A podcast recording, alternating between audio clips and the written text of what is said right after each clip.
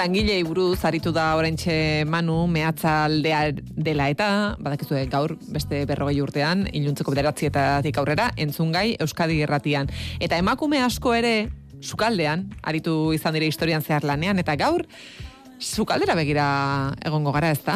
Hori da, e, alare galdetu nahi nizunik e, olaia eazin zure etxeko txokori gustu gana zuretzat. Ba, sukaldea bada horietako bat, baina mm. esango nuken sofa. Naia guztula. Zurea? Nik ere sukaldea zuta ipatuko, ez? E, e, nire gela esango nuke armairu alde batetik bestera handia handia da, e, izpilu eder bat ere badaukat, eta esango nuke nire gela. Hala ere, naiz eta sukaldea ez den nire tokiriko gokona esan duzu, askotan garrantzitsua dela, eta horrek ere ematen digu etxaren perspektiba nolakoa den ikusteko aukera. Hortuan, gaur ere, aurreko duela bi aste bezala, e, sukaldan arituko gara. Bai, etxeko lanak utzi genituelako, eta inigo kamikarekin ari ginela, konturatu ginen, sukaldeak zenbaterako ematen zuen, zuen, etzigun denari buruz hitz egiteko demorarik eman, baina gaur bai ez, inigo kamik arratsaldeon. Kaixo, arratsaldeon. E, gaur, esan eta egin ez, gaur sukaldetik atera gabe jarraituko dugu? Ba bai, gaur baita sukaldearekin jarraituko dugu, gainera oso egokia iruditzen zait, e, manuk aipatu duen gaia, oso oso gai interesgarria, eta bada baita ba, emakumen eskubidei buruz hitz egiteko e, gaia, sukaldearen gai hau. Aurreko saioan e, aipatu zen dituen oinarrezko ideia batzuk gogoratuko ditugu. E, sukaldak historian zehar izugarrizko eraldaketa izan duela, hori kontatu zen igun, sukaldea hitza beraren ondik datorren, suaren aldetik, eta bereizketa ere sortu zuen e, labe domestikoaren asmakuntzara aipatu zen igun, eta hain justu gaur, bide horretatik beste aldaketa bat eragin zuen asmakizun bati buruz egiten hasiko gara ez, inflexio puntua oskaiuak sortu zuen? Bai, justu hori e, aurreko saioan etzigun denbora eman, eta iritsi ginen justu-justu emeretzi garren mendera arte, eta emeretzi garren mendean bukaeran, ba hori, beste asmakizun oso garrantzitsu bat aiatu zen e, etxeetara, frigorifikoa izan zana. Klaro, imaginatu horren aurretik, e, ba, e, guztiz diferente kontserbatzen zela e, janari guztia, E, asiera batean noski izugarri garestiak zian eta oso etxe gutxitan e, jarri zian, E, eta etzan estatu batutan General Electric eta General Motorsek e, ia ja hogei garren mendean sartuta e, serian produzitzen hasi ziren arte, ba, popularizatzen hasi zirela eta etxe gehienetara basartzen hasi zirela. Eta hor dator beste aldaketa klabe bat justu, e, bai gizarte mailan e, emantzena, E, hori, e, geratu ginen aurrekoan, e, justu iraultza industrialaren ostean, mm han, ba, hori, zerbitzu domestikoaren pixkanakako desagerpen bat eman zen, ezta, e, etxe askotan.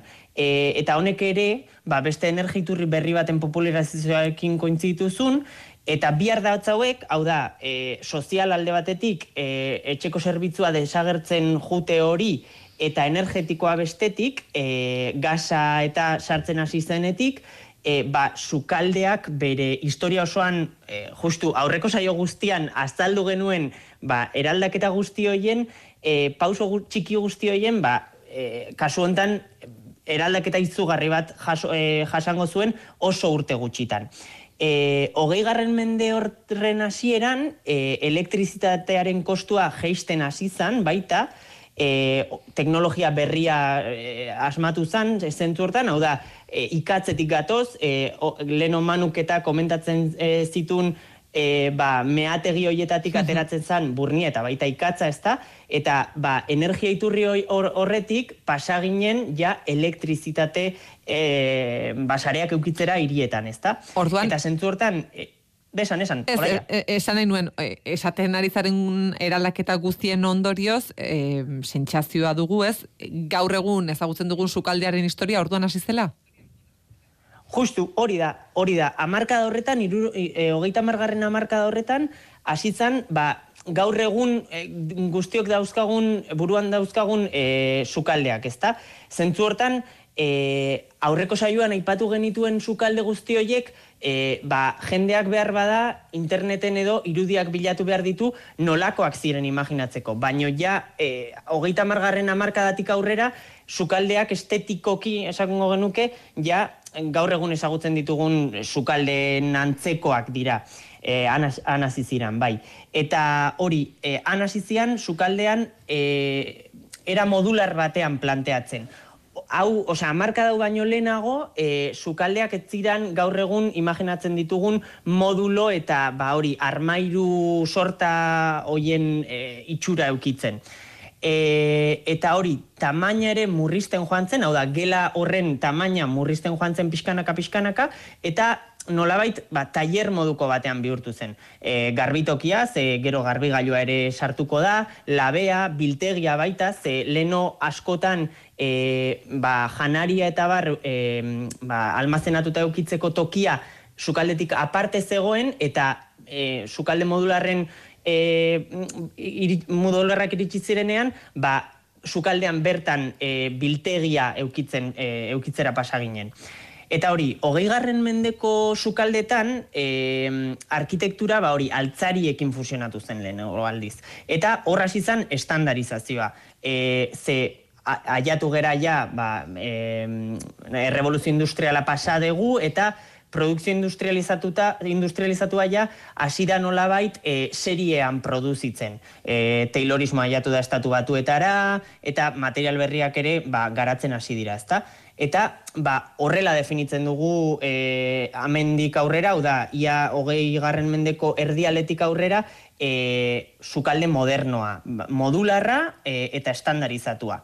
E, zentzu hortan, e, sukalde modularroiek, ba, hori, e, mugimendu modernuko Le Corbusier edo Adolf Loos bezalako ba, maixu, maixuen proiektutan azaltzen joan zian, adibidez Le Corbusierren Bila Saboia, e, edo Adolf Loosen Pragako Müller etxea, eta ba, hori, e, nire ustez garrantzitsua da, ze askotan, e, egia da mugimendu modernuan dauden maisuak denak gizonezkoak edo ia denak gizonezkoak direla, baina e, horrela da, e, ba, azkenean oso ikuspegi matxista dugulako e, historiarekin baita. Eta e, zentzu hortan emakume asko daudela historia horren barnean atzetik askotan fama gutxiago dutenak, baino e, sukaldearen garapenean izugarrizko garrantzia izan zutenak. Eta e, lehenengo emakumea gaur ekarri dudana da e, estatu batuetako Kristin Frederik izenekoa eta berak egindako ikerketak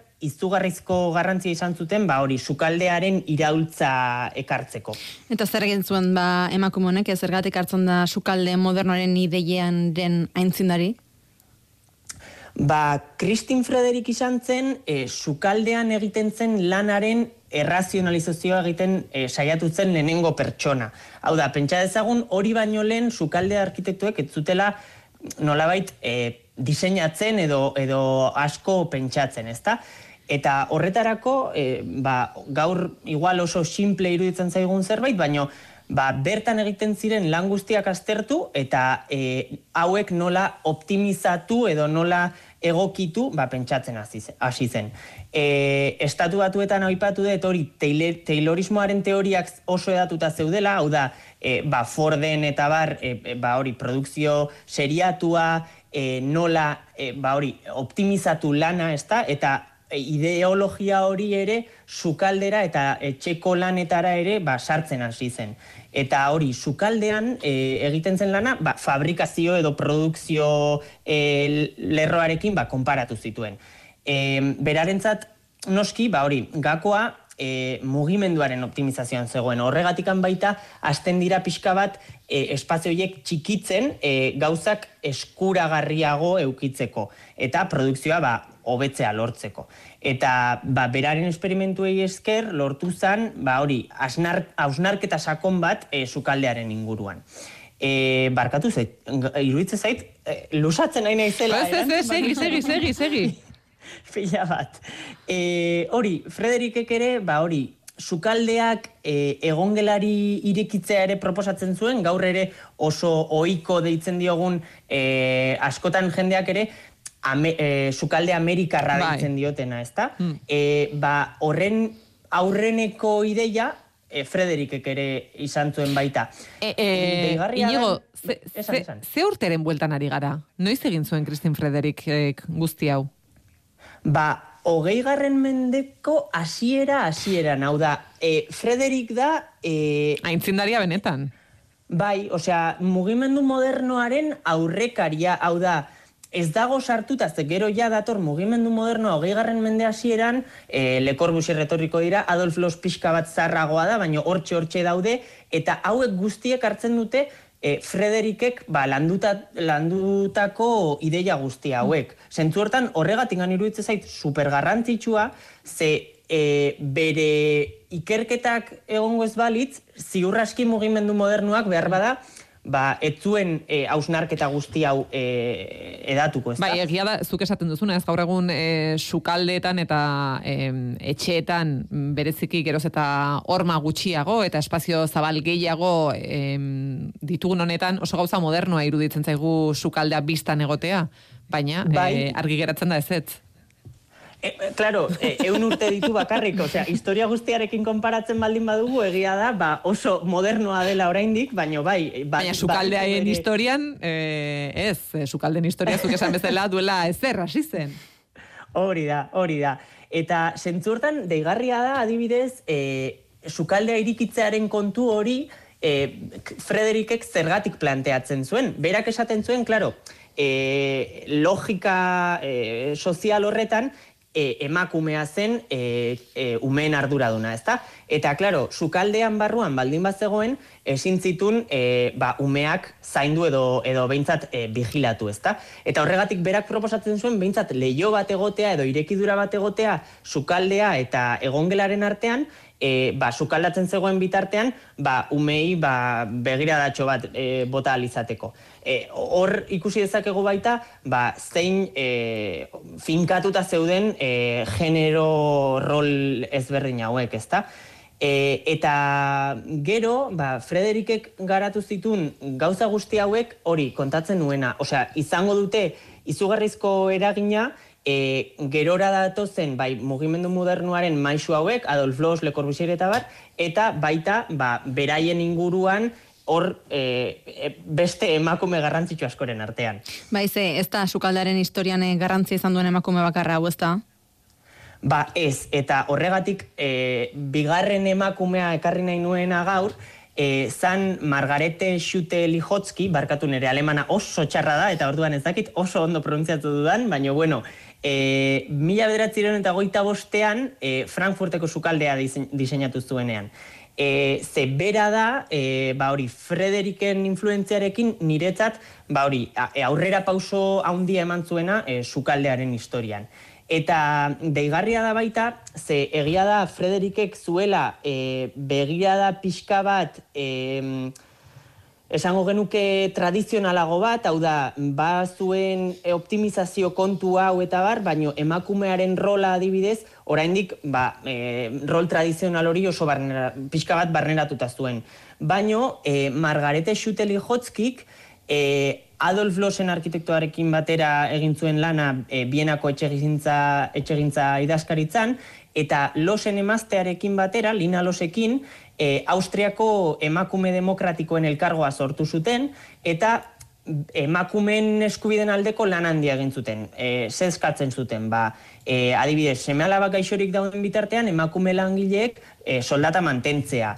E, seme alaben ikasketak eta lan aukeratzeko ba, prozesuan, parte hartzeko eskubidea ukitzea, ze garai hortan emakumeek e, e, ezin zuten zuten hitza e, e, seme alabek ze ikasi edo nundikan jongo ziran, ezta? Edo adibidez, behin eskonduta, ba, ondasun horiek komunak izatea eta ez bakarrik e, gizonarenak. Eta, bueno, besteak beste, ba, etxeko andreen lanak e, lanbide gisa itortzea. Hau da, aldarrikapen feminista oso potenteak zeuzkaten ja garai horretan, e, hogei garren mendearen hasiera horretan. Eta zentzu horretan, e, ba hori, garrantzitsua izan zen, ba etxeko andreen edo garai hartan, ba emakumea zen sukaldeko lan guztia itentzuna, emakumeen eskubideen eta lan baldintza hoien alde egin zuten lana. Eta hori, aurreko saioan ikusi genuen, bai, sukaldeak, ba, historian zehar, e, gehien bat, kez eta bero jasan horretaz betetako espazioak ziala, mhm. Eta, ba, Frankfurteko sukaldea diseinatu zuenean, e, mila beratzi eta goita bost, osea, oraindik hori, hogei garren mendeko hasiera horretan gaude, e, han, e, ba hori, lan baldintza horietan pentsatzen, ba, lehenengo aldiz, sukalde eroso bat, praktiko eta eraginkor bat diseinatu zuen.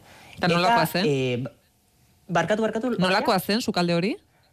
Ba, hori, e, lanerako, gaur egun oso normal irudituko zitzaigun sukalde bat zen, azken finean, baina hori, lanerako azelera jarraiak zeuzkan, hau da, entzimera jarraiak, e, bekaldean hankak sartzea albidetzen zuten, ze nola ordu asko pasatzen zituzten, ba, e, eserita lan egin izateko e, entzimera hauen azpian e, hankak sartzeko espazioa zegoen, adibidez, e, platerrentzako xukadera integratu batek ere e, integratu bat ere diseinatu zuen, e, ba, platerren e, garbitzea sistematizatzeko eta garbitzen zen bitartean plater bakoitza ba, lehortu beharrez izateko e, ba, albidetzen zuen xukadera horrek eta orduan ba, e, baita aldi berean sukaldea ordenatuta mantentzea lortzen zuen. Eta, klaro, jendeak pentsatuko du, joe, ba, hau sukalde oso normala da, klaro, gaur egun daukagun sukaldeak e, hau guztia jaso dute, baina, klaro, gara hortan, etzegoen entzimera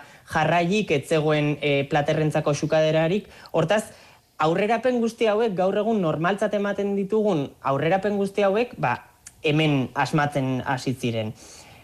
Eta aurrerakuntza hauen ostean gero, e, ba hori, hasiera batean arkitekto modernoek bakarrekan egiten zituzten sukaldeak ziren, baino e, mende erdian gutxi gora bera, mila bederatzen berrogeita bostetik aurrera gutxi gora bera, e, hasi ziren e, ba, le, hasiera batean ba, e, aparatu fabrikatzaileek eta altzari fabrikatzaileek estandar bat sortzen. Eta bertan, ba hori, e, mm, adostu zuten entzimerek e, irurogei zentimetroko sakonen ekitzea, eta e, emakume estatu batu harraren e, batazbesteko altuerarekin, ba, entzimera guztiak laro mar zentimetroko altuera egotea. Eta hau da, diferentzia oso gutxirekin, ia munduko herrialde guztietara zabaldu zen estandarra eta gaur egun oraindik e, daukagun e, estandarra. Igo, zalantzari gabe orain, e, sukaldera sartzen garrenean gauzak bestera batera ikusiko ditugu, eta zuri esker e, ikasi dugu nortzen Margaret Schute Lijotski, nire alemaniera zure baino are okerragoa da, baita Kristin Frederik ere, em, Europan erakusketari buruz hitz egin behar dugu orain arkitektura kontuekin jarraitu behar dugulako, Euskal Arkitektuen Institutuan berrogei urtzazpiko arkitektoek parte hartu dute bertan. Ez dakit izan duzun aukera bertatik pasatzeko? Ba, orain ez, eta gogoa osko daukat, ze pinta ona dauka erakusketak. Egia da, justu hilabete hauetan, lanez gainezka gaudela, baino asmoa badut, badut.